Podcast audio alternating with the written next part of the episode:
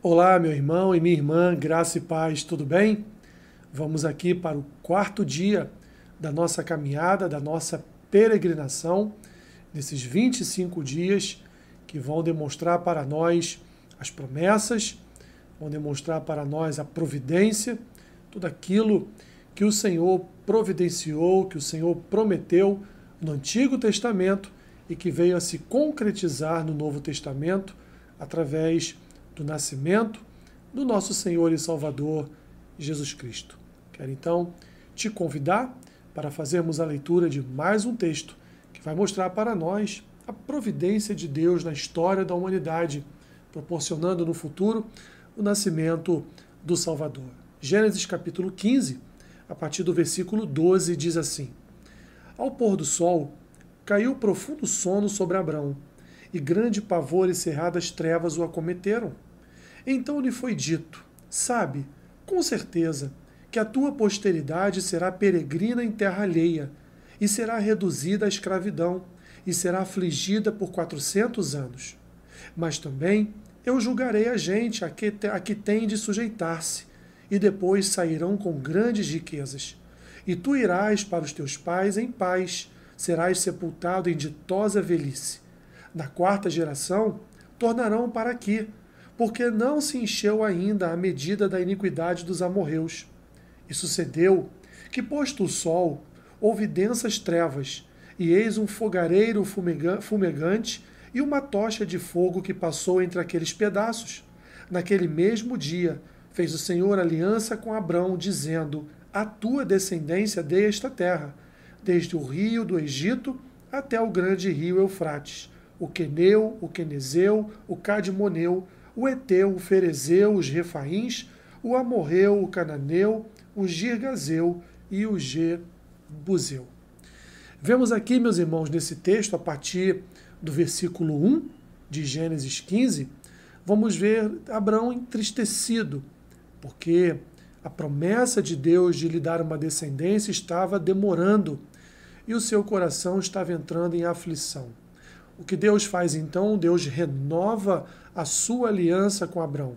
Deus lembra da promessa que havia feito a ele de uma descendência, que seria aquela que formaria as nações da terra e viria abençoar essas famílias, melhor dizendo, em toda a terra. Ele então traz para a vida de Abraão a certeza de que ele cumpriria essa promessa através agora de uma renovação desta aliança.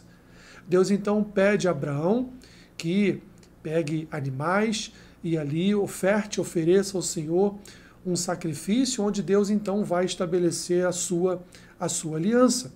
Deus então diz a ele, certamente tua descendência será abençoada. Ela vai passar por alguns problemas, porque a tua descendência será escrava por 400 anos em terra alheia, na escravidão do Egito, mas eu hei de libertá-la dessa escravidão. Eu providenciarei a libertação desta escravidão depois de 400 anos, e essa nação crescerá, se tornará uma nação forte, uma família forte na minha presença. Deus renova então a sua aliança na medida em que os animais estão ali partidos ao meio e Deus passa pelo meio daquele sacrifício e queima e consome todo aquele sacrifício sem que Abraão fizesse absolutamente nada. Ou seja, Deus está dizendo para Abraão: Abraão, eu é que estou fazendo uma aliança contigo. Porque certamente, meus irmãos, Abraão não poderia fazer uma aliança com o Senhor, porque era costume daquele tempo que quem quebrasse um pacto, quem quebrasse um contrato, quem quebrasse uma aliança, pagava com a própria vida. Imagine vocês, Abraão, passando por aqueles animais, fazendo aliança com o Senhor e vindo daquele determinado minuto, daquela determinada hora ou dias, vir a pecar contra o Senhor e quebrar aquela aliança. Deus então passa por, aquela, passa por aqueles animais, consome-os nessa renovação de aliança e diz para Abraão, para Abraão ficar tranquilo, que é o Senhor que está fazendo aliança com ele e o Senhor nunca quebrará a sua aliança com o homem. Assim, então, Deus dá provas claras de que a sua providência estava sobre a vida de Abrão e tudo aquilo que Deus havia prometido lá em Gênesis capítulo 12, Deus cumpriria no tempo dele, porque afinal de contas seria dessa raiz, dessa família, dessa nação que viria o Salvador, prometido por Deus em Gênesis capítulo 3, versículo 15.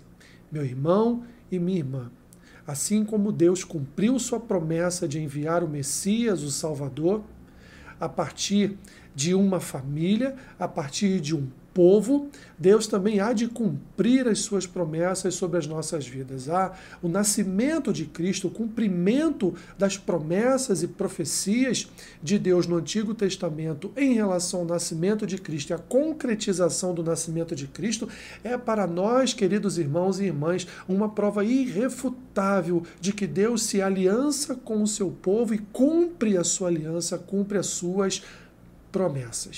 Assim, creia que através do nascimento do Salvador, tu e a tua casa serão salvos. Através desse nascimento de providência, esse nascimento soberano, esse nascimento a partir de uma série de, de promessas e profecias oriundas do Antigo Testamento, ela reverberará por toda a nossa vida e ela há de ser cumprida com a salvação e perdão dos nossos pecados em nós e em toda a nossa casa.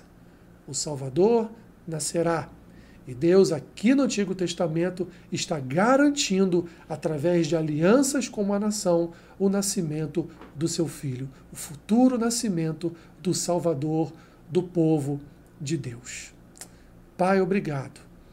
Obrigado porque as tuas Escrituras nos ensinam Senhor, que o Senhor prometeu e enviou o Salvador. O Salvador nasceu e nasceu para nos salvar dos nossos pecados. Obrigado, Senhor, porque vemos em toda a Escritura a tua palavra apontando para o nascimento, para a vida, para a morte, para a ressurreição e para a vida eterna com Deus. Obrigado, Senhor, porque temos visto as tuas promessas serem cumpridas sobre o teu povo ao longo da história da igreja. Abençoe o dia do meu irmão e da minha irmã. Seja com eles, Senhor, providenciando o teu socorro e o suprir de suas necessidades neste dia que se inicia. É o que eu te peço e oro assim, em nome de Jesus. Amém. Que Deus te abençoe rica e abundantemente. Amém.